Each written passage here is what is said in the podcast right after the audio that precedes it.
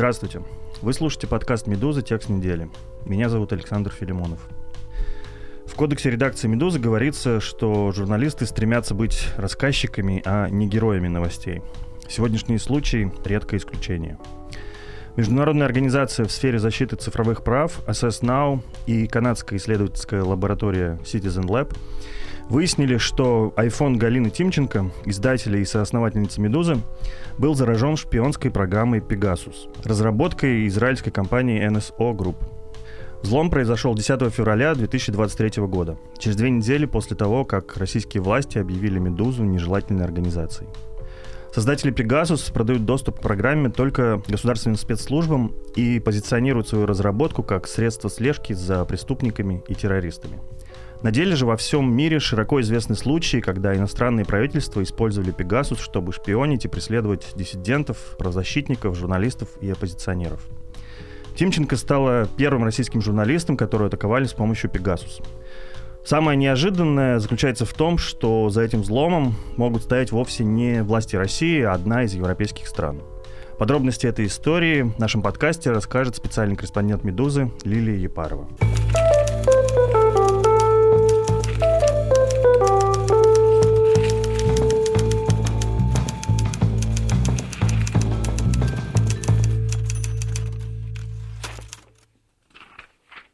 Лили, привет. Привет. Кажется, нам сначала надо рассказать, что же такое этот самый Пегасус. Насколько я помню, название на слуху примерно с 2018 года, когда в Стамбуле, в консульстве Саудовской Аравии, произошло жестокое убийство журналиста Джамаля Хашокджи, диссидента, который где-то перешел дорогу властям Саудовской Аравии. Его жестоко пытали, расчленили сотрудники саудовских спецслужб, кажется, по прямому приказу наследного принца Саудовской Аравии. И тогда в ходе расследования выяснилось, что перед убийством Пегасус использовали для взлома телефонов его близких. Затем в 2021 э, году, я помню, было большое расследование целого консорциума СМИ международных. Они нашли более 50 тысяч номеров, которые могли быть программой Pegasus взломаны. Расскажи, пожалуйста, что нам доподлинно известно про разработчиков этой программы? NSA Group мы посмотрели данные этой компании, израильской компании, в открытых корпоративных реестрах. И вот, например, на Open Corporates говорится, что такая израильская компания под таким названием была зарегистрирована в 2010 году. Из э, многочисленных расследований, которые про NSA Group пишутся с 2016 года, когда впервые замечательные исследователи из канадской лаборатории Citizen Lab обнаружили следы вообще присутствия в цифровой среде мировой именно этой шпионской программы, программы, их Пегасус знаменитый, написано очень много, и из этих расследований мы знаем, что создавалась компания практически в гараже по всем голливудским законам Кремниевой долины. Действительно, только на месте условного Илона Маска или Билла Гейтса были два ветерана израильских спецслужб.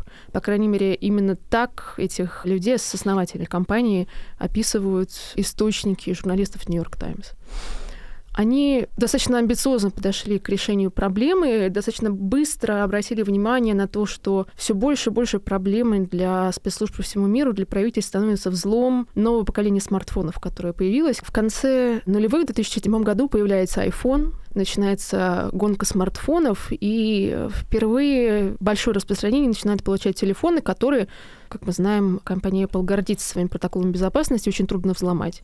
И эти два молодых израильских предпринимателя ветераны спецслужб понимают, что это может стать их фишкой.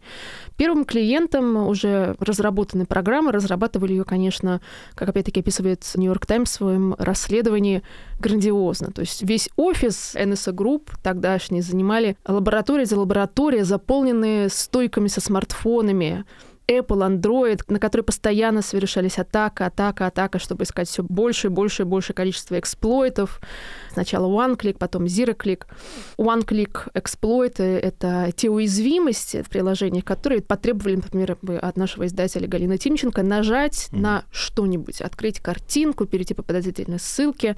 А ZeroClick ноль кликов. Это текст, с которым ты практически ничего не можешь поделать. Ну, может быть, перейти на кнопочный телефон. Правда, их тоже есть способы, наверное, прослушать взломать. А ты не открываешь никаких сообщений, никаких имейлов, э, не устанавливаешь никаких подозрительных приложений, ты просто живешь, и в какой-то момент, через полгода после того, как это случилось, Apple тебе присылает уведомление, что, простите, вас атаковали какие-то хакеры, может, атаковали, может быть, нет, и дальше ты уже выясняешь. Причем понятно, что у нас, как у журналистов, есть привилегия, да, мы сразу понимали благодаря нашему техдиректору Алексею, каким именно специалистам пойти, что вот Texas Now — это замечательный НКО, который занимается защитой цифровых прав по всему миру, замечательные канадские айтишники Citizen Lab. А я бы, например, если бы, не знаю, там не работала в «Медузе», а не общалась бы с Алексеем нашим, то, может быть, вот мне пришла бы такая смс и я бы даже ничего не поняла. Мне пока, слава богу, не приходило, но поживем увидим. И первым клиентом грандиозной разработки NSA Group становится Мексика. Конечно, мексиканское правительство моментально, кажется, в 2012 году впервые команда НСО группы выехала в Мексику и местным военным рассказала, что им нужно там как обустроить сервера, как э, начать использовать Pegasus. И они сразу же загружают все это на BlackBerry наркоторговцев из картеля Синалоа, ловят знаменитого Эль Чапо и параллельно сразу же начинают следить за журналистами, диссидентами. То есть там, мне кажется, между принятием решения «давайте мы хлопнем картель» и «давайте мы хлопнем пару журналистов» журналистов было вот примерно 15 минут. Судя по тому, как, по крайней мере, это реконструированная история мексиканских контрактов, многочисленных, многомиллионных долларовых с э, компанией NSA Group, использовалась против всех, в ком была заинтересованы власти по самым разным причинам. В том числе один из э, журналистов, мы этот случай упоминаем, его номер был отобран для слежки. Это называется на профессиональном сленге э, цифровых правозащитников таргетирован. То есть мы точно не знаем, заразили ли телефон этого мексиканского репортера. Но мы точно знаем, что через несколько недель после того, как его телефон был отобран правительством Мексики для слежки, его убили неизвестные. Там был какой-то один киллер, который до сих пор, насколько я понимаю, не установлен. И понятно, что это произошло буквально через минуту после того, как журналист закончил свой очередной стрим и есть все основания предполагать, что установка Пегасуса или, возможно, его установка и гибель журналиста были каким-то образом непосредственно связаны. Потом, да, конечно, то, что уже упомянул знаменитый кейс Жамаль Махашоги, его окружение заражали и до того, как его убили и расчленили в посольстве, и после. То есть сначала они, заразив телефон его жены, видимо, пытались понять, с кем он перемещается, где он находится. Потом, после того, как начался мировой глобальный скандал, да, высказывания и саудитов, и США, США и Турции, они установили Пегасус, насколько мы понимаем, саудовские спецслужбы, и на телефон невесты. Он был человеком широких взглядов, у него была и жена, и молодая невеста. Э, просто нужно ответить про Джамаля Хашоги со всем уважением. Да, конечно, что просто понимали, что вот и жена, и невеста, да, они существовали в одном пространстве, в одном временном потоке параллельно. И уже после убийства и окружение, и друзья, и коллеги, и невеста. То есть непонятно, какой заговор уже после совершившегося убийства пытались установить спецслужбы, предположительно саудовские, но вот, в общем, заразили огромное количество человек, кажется, всех, кроме самого Хашоги. А, мы понимаем, как это вообще технически происходит, вот это заражение, взлом, да? То есть как выглядит этот софт? Я так понимаю, что это не просто какая-то группа хакеров издалека там как-то атакует телефон. Ты уже рассказала, что команда NSO Group выезжает прямо к заказчику, привозит, очевидно, какой-то софт, что ли, или просто проводит какой-то инструктаж. И как вообще происходит заражение? И так, как ты описываешь, и не совсем так. NSO Group вообще свою разработку Pegasus зарегистрировала как военную продукцию. То есть это такая очень серьезная штука. Это не какая-то, насколько понимаю, опять-таки из э, публикаций коллег и объяснений экспертов, не какая-то отдельная шпионская программа. Это целый набор эксплойтов. Эксплойты — это штука, которая позволяет использовать уязвимость на вашем устройстве — Например, в одном из приложений, это может быть приложение читалка, одно даже и встроенных самим Apple приложений, да, как это случилось, кстати, в случае с Галей и проникнуть, получить доступ к всей начинке вашего устройства, будь то iPhone, Android, все что угодно. И Pegasus — это, по сути дела, коллекция, насколько я понимаю, эксплойтов, потому что понятно, что, ну вот сейчас, например, в апреле у Citizen Lab вышел очередной доклад, где они выявили сразу три новые уязвимости, которые начал использовать Pegasus для того, чтобы заражать устройство. Разумеется, Apple моментально это запатчила, и все мы знаем, чтобы наши телефоны были более-менее безопасны, нужно постоянно обновление, обновление, там ПО и прочее. И Понятно, что чтобы Pegasus оставался тем продуктом, который маркетируют и продают, да, э, NSO Group, универсальная отмычка для любого девайса, этот набор эксплойтов нужно постоянно обновлять. Какие-то закрываются самими компаниями, там, вроде WhatsApp, Apple, Google.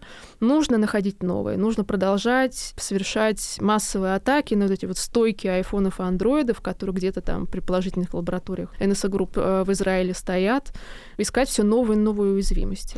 Ну вот смотри, ты говоришь, вот эта технология Zero Click, да? То есть для того, чтобы заразить, как у тебя говорится в тексте, нужно знать только номер человека. Но надо ли ли, например, физически рядом как-то с ним находиться с этим телефоном, чтобы вот его в этот момент заразить? Или это все дистанционно можно делать? Понимаем Во... ли мы это вообще? Мы это благодаря экспертам из Citizen Lab и Access Now понимаем, по крайней мере, я надеюсь, что понимаю. Сейчас рассказываю тебе правду. Ну нет, я правда, кажется, правда понимаю. Не, не переживайте. В общем, не нужно находиться не то что в одной комнате, на одном континенте не нужно находиться. Действительно, заражение происходит дистанционно. И для того, чтобы заразить телефон, нужно просто знать номер. И, в принципе, если страна, предположим, мы пока точно не знаем, как устроены эти контракты, они все засекречены, но если страна купила у НСО групп возможность заражать телефоны не только на территории собственной, да, внутри собственной границы, но и на территории, например, там, всех стран мира, то есть потратила какие-то бешеные бабки, в принципе, какая-то одна страна может заражать вообще любой телефон на планете. У NSO Group, как у израильской компании, чьи интересы очень тесно связаны с интересами израильской разведки, израильской дипломатии, внешней политики, у NSO Group пока, насколько известно журналистам, есть запрет на установку Пегасуса, на взлом телефонов только на российских и американских, э, даже не сим-картах, а территориях. Потому что, как мне опять-таки объяснили эксперты, когда компания покупает Pegasus для использования, например, на собственной территории, она имеет доступ не просто к телефонам с какими-то определенными сим-картами своей собственной страны, она просто получает доступ к заражению любого телефона на территории, докуда тянутся интернет-кабели этой страны. Слушай, ну все-таки сложно понять. Просто когда вот происходит заражение телефона, кажется, что ну, должно быть какой-то физический контакт, да, не знаю, или как вообще должна выглядеть эта сама продукция этой компании. Вот что они дают э, заказчику, который пришел с деньгами сказал, вот заразите мне телефон. Не знаю, это какая-то коробочка, или они просто сами посылают какие-то импульсы, начинают что-то закачивать, просто он дает ему номер телефона, и дальше они уже как-то атакуют. На самом деле мы до конца не знаем, как это работает, потому что, чтобы до конца узнать, нужно получить доступ непосредственно в лаборатории NSO Group, чего, насколько я понимаю, ни разу сделано не было. То, что я описываю, это то, как источники, уважаемые западных изданий, описывают, что они слышали про эти лаборатории. И нужно получить второй доступ, э, например, как устроена инфраструктура конкретного конечного клиента Пегасуса. Мы точно знаем, что у них есть сервера, но если у них какая-то большая красная кнопка, на которую они нажимают и заражают Галину Тимченко, мы не знаем. Я, насколько поняла из объяснений технического директора нашего Алексея Замечательного, который тоже пытался мне намекнуть, э, вдолбить, в общем, как все это работает. Почему мы так удивляемся, что это происходит невидимо? Понятно, что мы привыкли в кино видеть, что вот, не знаю, Том Круз проникает, всовывает флешку в ноутбук и происходит заражение, да? Но в данном случае у нас есть инфраструктура, да, мы все подключены к интернету. И да, человеку не нужно ни на что нажимать, но это не значит, что на его телефон не поступают данные. На его телефон поступает невидимый пакет данных, который сам пользователь устройства не различает. Устройство не показывает этот пакет. Он может прийти, например, в виде невидимой смс -ки. Я дальше уже не буду рассуждать, чтобы совсем не звучать не точно. Но устройство, не показывая, что пришло какое-то сообщение, какой-то пакет данных, распаковывает его автоматически. Потому что написано то, что пришло на телефон таким образом, таким кодом, что устройство распознает что-то, вот это я должно запустить. Это единственное, на самом деле, mm-hmm. как я могу это объяснить. Значит, довольно понятно все. Мне прямо сейчас вот все стало абсолютно точно. я так Нет, понимаю, так что, полегчало, спасибо большое. А, я так понимаю, что когда вот клиент покупает, у него должна быть собственная все равно какая-то инфраструктура, на которой они будут да. разворачивать это, а они ему присылают какое-то программное обеспечение и там условного специалиста, который все это расскажет и, значит, подключит, а дальше Ну, это тоже, видимо, догадки, да? Присылает ли какой-то Дальше сам клиент управляет скоростной? или, или, или все-таки сидит в Израиле в НСО групп человек и оттуда ему, значит, посылают эти штуки. Это все уже сложно сказать. Однозначно мы знаем, что чтобы Пегасус заработал по заказу какой-то конкретной страны, какой-то конкретного государственного заказчика, спецслужбы или полицейского ведомства, команда НСО групп, команда инженеров выезжает на место и настраивает как минимум сервера, потому что, разумеется, зачем получать доступ к телефону, чтобы, например, выкачать из него какие-то данные, там переписки, смс, все что угодно. И это хранится на серверах на территории, разумеется, страны заказчика, потому что, ну, зачем бы хранить на территории какой-то другой страны? все таки это разведданные формально считаются. Хотя, конечно, не всегда то, что добывается с телефонов, считается разведданными. Мы говорим о телефонах журналистов, правозащитников, да, вот в этом подкасте. Привозят ли они ядерный чемоданчик клиенту? Я не знаю. Я не знаю, как это выглядит. Я не нашла этого описания ни в одном из аналитических докладов или ни в одной из публикаций. Я предполагаю, что просто настраивают какой-то удаленный доступ к возможностям НСО. И я делаю такой вывод, потому что когда НСО, которая уже прошла через ряд слушаний, в Европарламенте была создана специальная комиссия под названием ПЕГА по изучению вообще вредоносности Пегасуса и прочее, НСО говорило, что мы вообще не имеем никакого доступа к тому, что собирают наши клиенты, но почти все эксперты, с которыми я поговорила, очень сильно в этом сомневаются. Потому что, судя по тому, как вообще работает эта технология, инженеры, которые прямо находятся в Израиле, так или иначе должны иметь доступ вообще ко всему, что происходит, кого взламывают, какие логи добываются. Так ли это на самом деле, я точно сказать не могу. Версия многих клиентов, что действительно НСО зря говорит, что мы абсолютно чисты, что НСО на самом деле имеет гораздо больше представления о том, чем занимаются ее клиенты, чем она говорит на публичных слушаниях. Ну, мне тоже так кажется. Понятно, что у нас нет доказательств. Какие данные получают злоумышленник, заражая телефон Пегасусом? Это полный доступ абсолютный? полный доступ ко всему содержимому устройства. Более того, как сказал замечательный эксперт Texas Now Наталья Крапива мне, попробую процитировать, Лиля, понимаете, доступ у атакующего даже больше, чем у вас самой будет к своему айфону. Потому что Например, я не могу просто взять и по Wi-Fi напрямую в свой iPhone что-то загрузить. А вот люди, которые взломают мой iPhone с помощью Пегаса, смогут загрузить в память, там, в настройки устройства все, что захотят. Они могут мне, не знаю, там, планы Кремля туда зафигачить, чтобы потом сказали, что я эти планы Кремля, значит, вывозила на себе, там, на собственном горбу из Москвы и являюсь, не знаю, нацпредателем. Но вот в таком духе. И это, конечно, очень страшно. Они имеют доступ, как мне сказал эксперт Citizen Lab Джон Скотт Рейлтон, ко всему, что происходит на экране.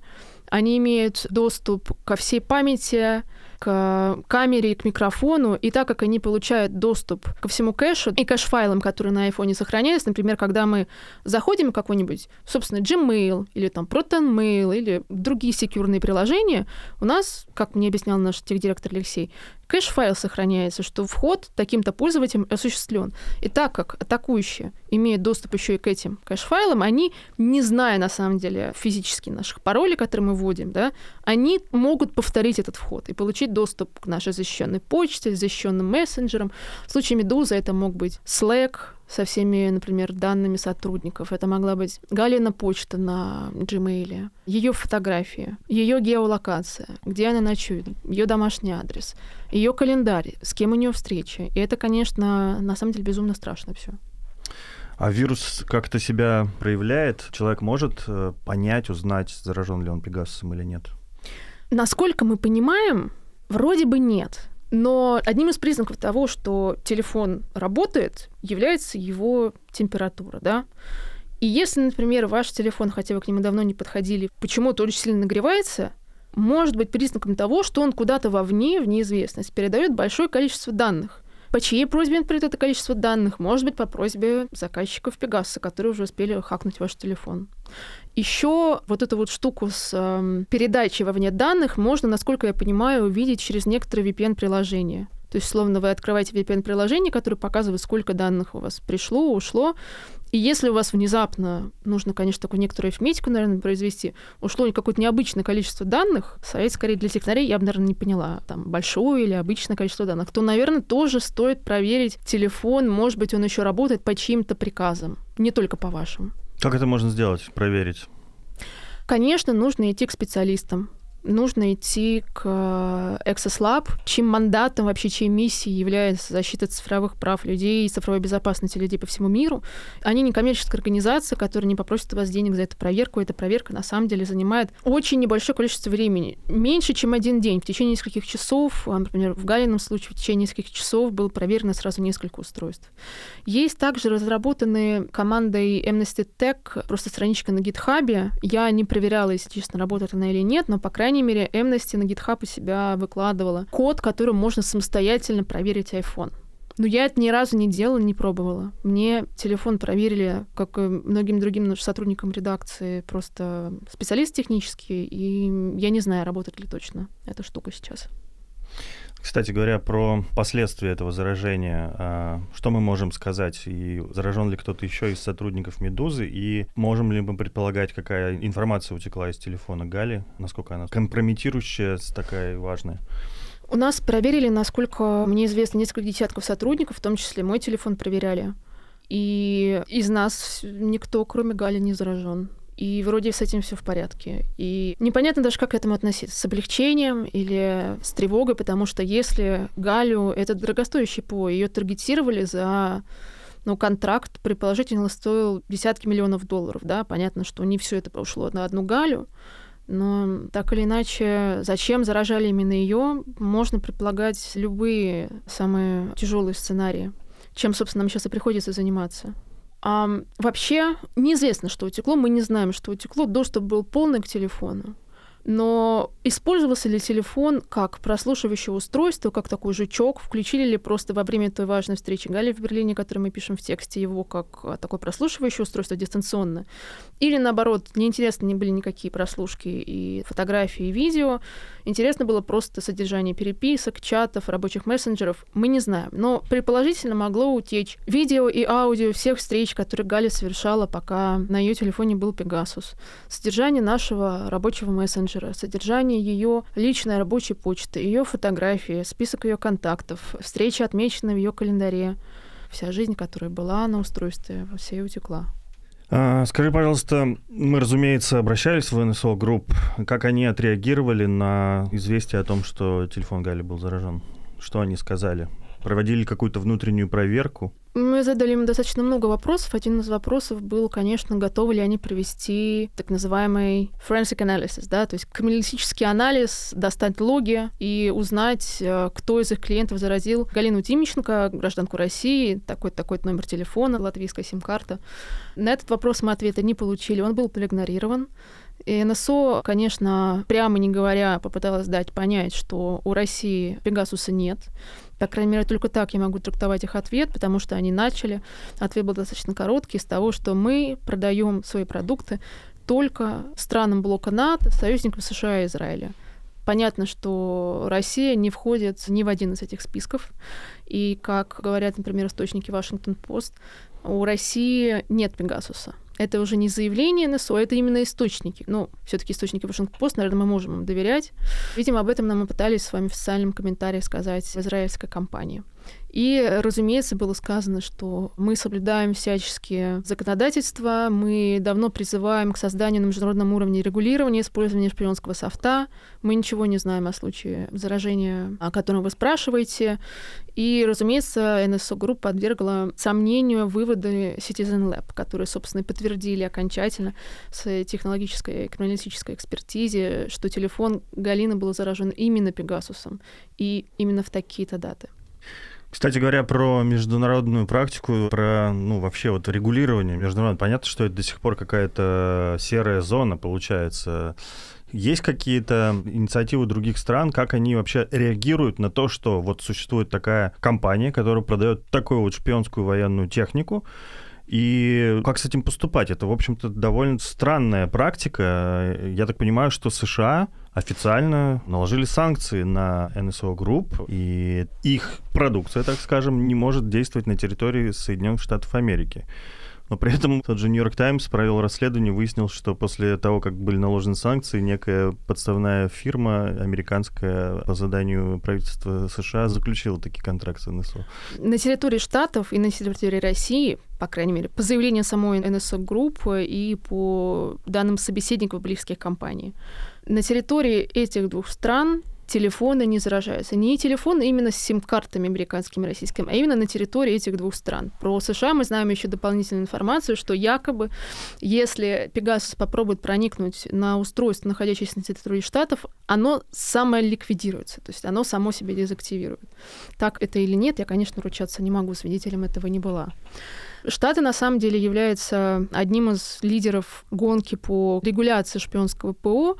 И, конечно, да, был этот скандал, когда сначала, кажется, Министерство торговли американское вело санкции, потом все равно какая-то компания все это приобрела, но уже после этого и уже после того, как заразили американских дипломатов в Уганде, и, то есть целую кучу американских граждан, не говоря уж про скандал с Джамалем Хашоги, с его убийством, на который США тоже остро реагировали, тогда уже администрация Байдена ввела запрет для всех госведомств американских, не только для коммерческих компаний, но и для госведомств э, сотрудничать в той или иной форме с NSO Group.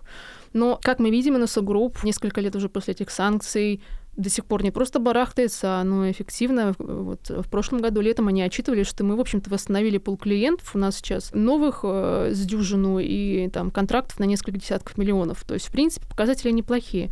И надо сказать, что NSO Group — это не единственная компания. Есть еще Hacking Team, есть Citrax, есть самые разные, кроме Пегасуса, наборы эксплойтов.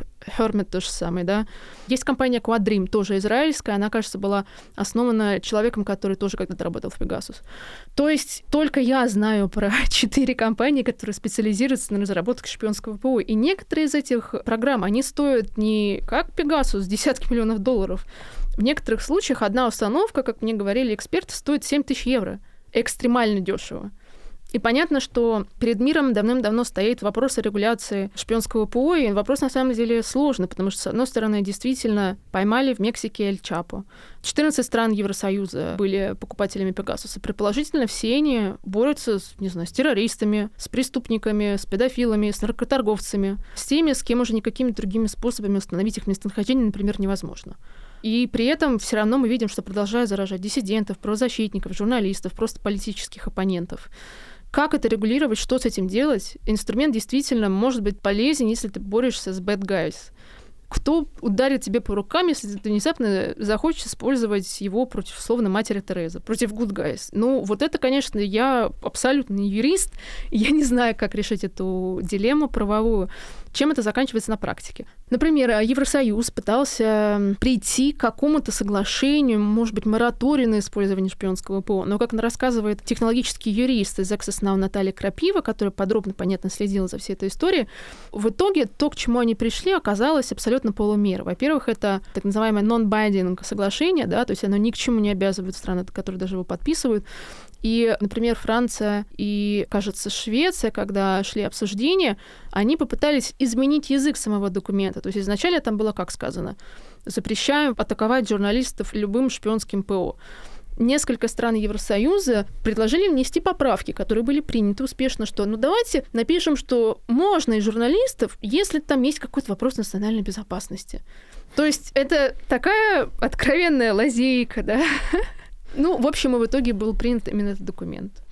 Я так понимаю, что государством все ок, и им нормально, очень нравится пользоваться этими шпионскими технологиями. А, например, как-то ведь реагируют наверняка не государственные структуры, потому что есть громкие кейсы, да, тот же Хашоджи, другие другие. Заражение просто активистов, ну, наверняка же они завалили судебными исками уже израильскую фирму, и как-то же должны реагировать технические гиганты, например, компания Apple. Ее продукцию регулярно атакуют какие-то там израильские хакеры. Она же должна что-то предпринимать в этой связи. Apple тут э, впереди планеты всей. Apple действительно судится, громко судится, потому что, конечно, для Apple это вопрос еще и бизнесовый. Понятно, что они обещают своим клиентам полную безопасность. Тут приходят какие-то израильские гениальные разработчики и просто ложат все устройство. Apple судится, WhatsApp, э, то есть э, мета тоже у них иск. Насколько я понимаю, не по одному из исков это многолетний процесс, еще нету результатов. А вот среди жертв непосредственно конкретных физических лиц, которые стали жертвами Пегаса, удивительно, но, например, нет коллективного иска тайских активистов, нет коллективного иска правозащитников из Объединенных Арабских Эмиратов. Кажется, планировала судиться родственники Хашоги или, может быть, его невеста, но я про этот иск ничего не знаю. Но есть иск, например, сальвадорских журналистов. Но когда я спрашивала экспертов, вот какие сейчас есть иски против НСУ групп, мне назвали только эти три. WhatsApp, Apple и сальвадорские журналисты, которых тоже взломали. Понятно. Ну, давай перейдем еще к нашему кейсу, продолжим про него говорить. Когда у тебя вышла статья, в редакционном чате была такая горькая шутка, когда коллеги благодарили тебя и всех причастных за эту статью. Один написал, что не все причастные еще установлены. А, вот давай да. по, про причастных, возможных причастных и поговорим. А, логично предположить, что слежку заказывал ФСБ, кто еще, как бы, кому выгодно и интересно проникнуть в телефон Галины Тимченко, которая уже 10 лет занимается журналистикой в изгнании. А, издание, которое она основала, объявили иностранным агентом нежелательной организации, вешают на нее все-все-все, все журналисты постоянно их пытаются взломать, все под угрозой уголовных дел. Очевидным заказчиком кажется Россия в этой ситуации. Но ты говорила, что по оценкам аналитиков Россия не пользуется этой программой, но, возможно, кто-то по просьбе России это сделал, потому что известны как минимум два союзника Москвы, Казахстан и Азербайджан, которые, по оценкам аналитиков, имеют доступ к Пегасусу и могли по просьбе Москвы заразить телефон Галины Тимченко. Расскажи про это. Ну, сама Галя, конечно, когда узнала, что ее телефон был заражен Пегасусом, у нее первая мысль, как она мне рассказывала, была, ну, конечно, это российский спецслужб, кому ей еще интересно.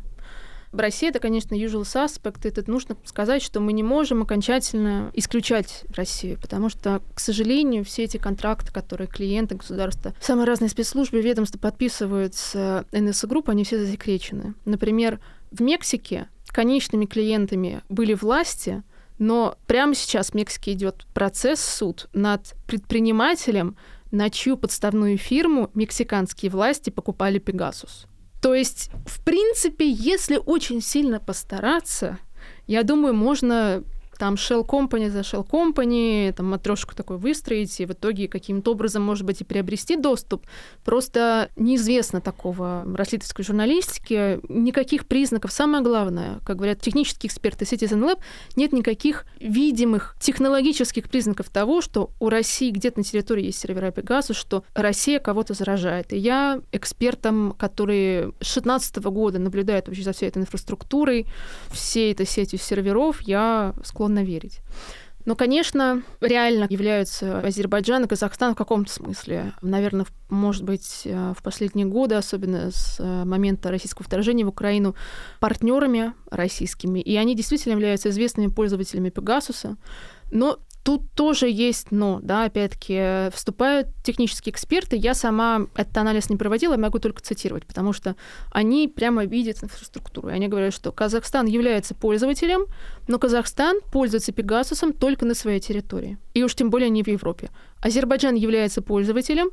Иногда, по оценкам Exoslab и Citizen Lab, пользуется против армянских активистов, то есть на территории страны своего военного противника mm-hmm. основного – но не в Европе.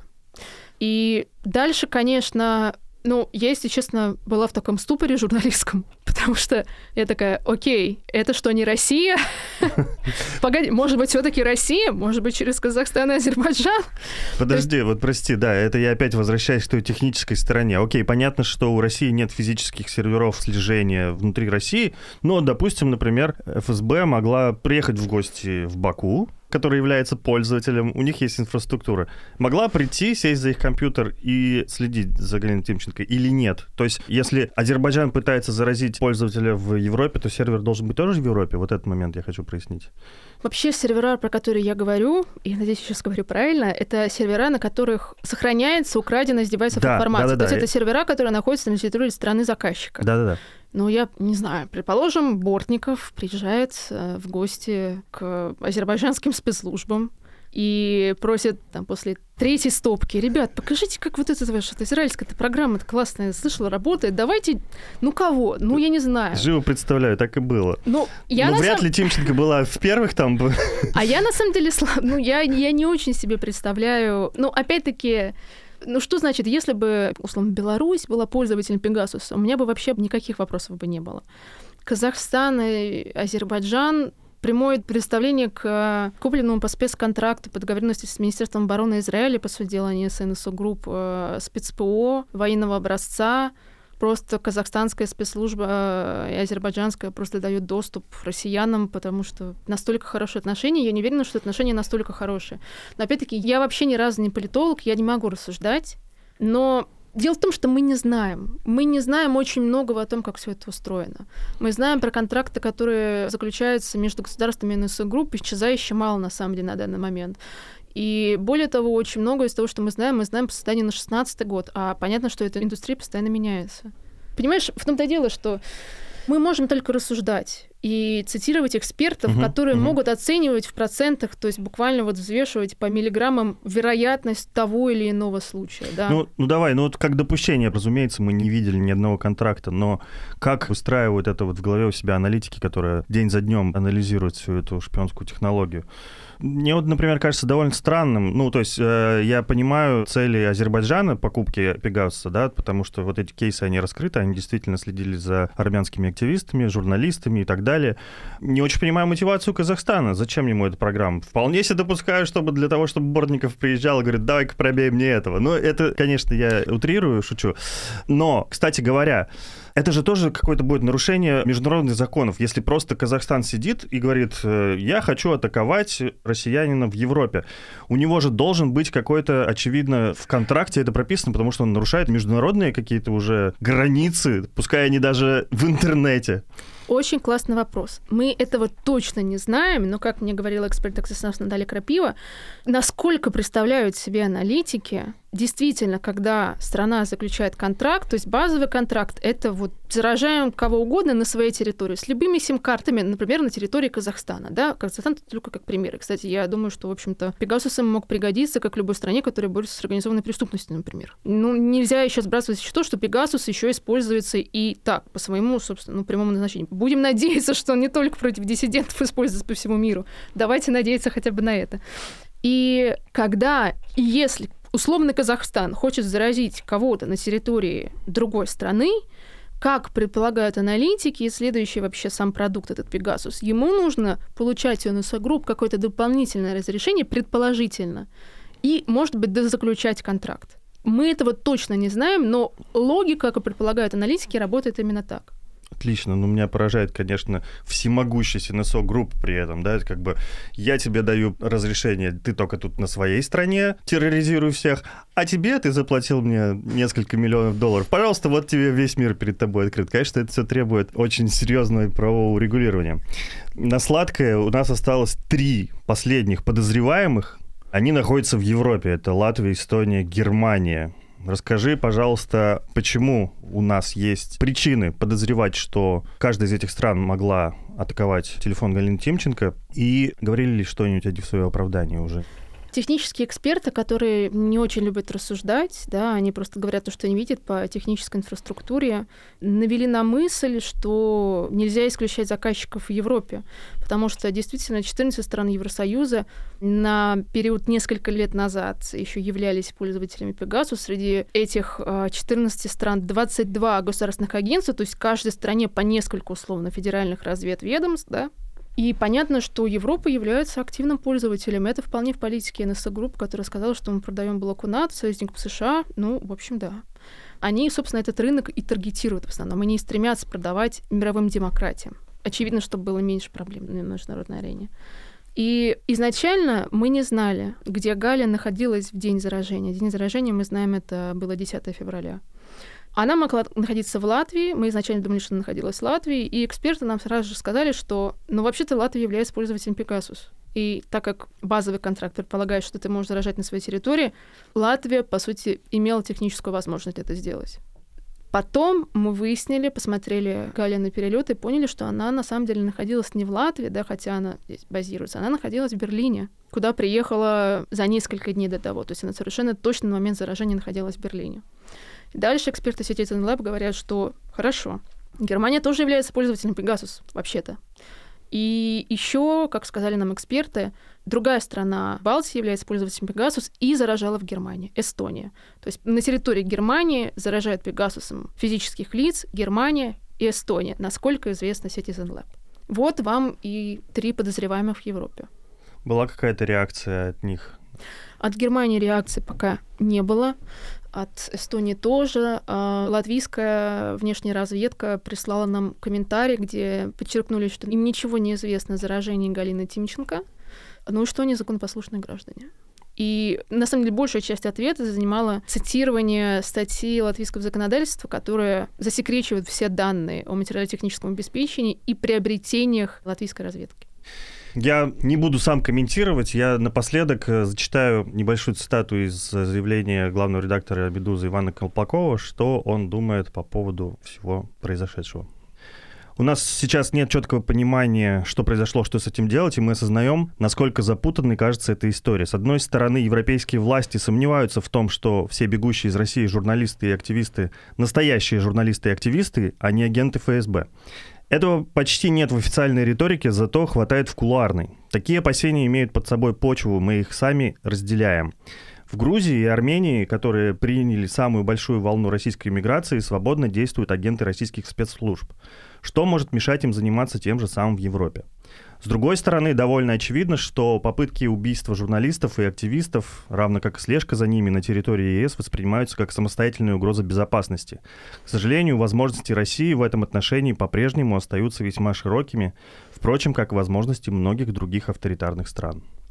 Ситуация с дождем в Латвии, а также с установкой Пегасус на телефон Галины Тимченко вынуждает ставить вопросы о свободе слова внутри Европы.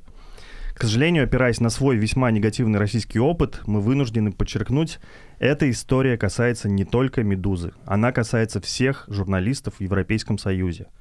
Если правительство, декларирующее приверженность демократическим ценностям, позволяют себе преследовать журналистов, находящихся в изгнании, что мешает им относиться точно так же к собственным журналистам, к собственным политическим активистам, к своим согражданам? Вы знаете ответ «ничего». Это неприятная тема, от которой хочется отмахнуться, но в Европе очень не хватает открытого разговора об этом. Конец цитаты. Надо отметить, что поступают дополнительные тревожные сигналы. Еще как минимум трое журналистов рассказали, что получили на свой iPhone такое же уведомление от Apple, как и Галина Тимченко, о том, что их телефон могли атаковать проправительственные хакеры. Об этом заявили бывший шеф-редактор программы «Балтия недели» телеканала «Настоящее время» Евгений Эрлих, генеральный директор новой газеты «Европа» Мария Епифанова и корреспондент новой газеты «Балтия» Евгений Павлов. Спасибо за внимание. Это был подкаст «Текст недели». Напомним, что несмотря на все блокировки Роскомнадзора, объявления нас иностранными агентами, нежелательными организациями и, как теперь уже выясняется, заражение телефонов программы Pegasus, мы продолжаем свою работу, несмотря ни на что, и продолжаем ее только в интересах вас, наших читателей и слушателей. Медуза продолжает краудфандинговую кампанию. Если вам не безразлична судьба нашего издания – и вы живете за границей, пожалуйста, оформите хотя бы небольшое, но регулярное пожертвование в адрес редакции. Если вы живете в России, донаты могут грозить для вас административным и уголовным преследованием, поэтому лучше расскажите о нас своим друзьям за границей. Они могут оформить пожертвование вместо вас. Это можно сделать по адресу support.meduza.io. Спасибо, до новых встреч.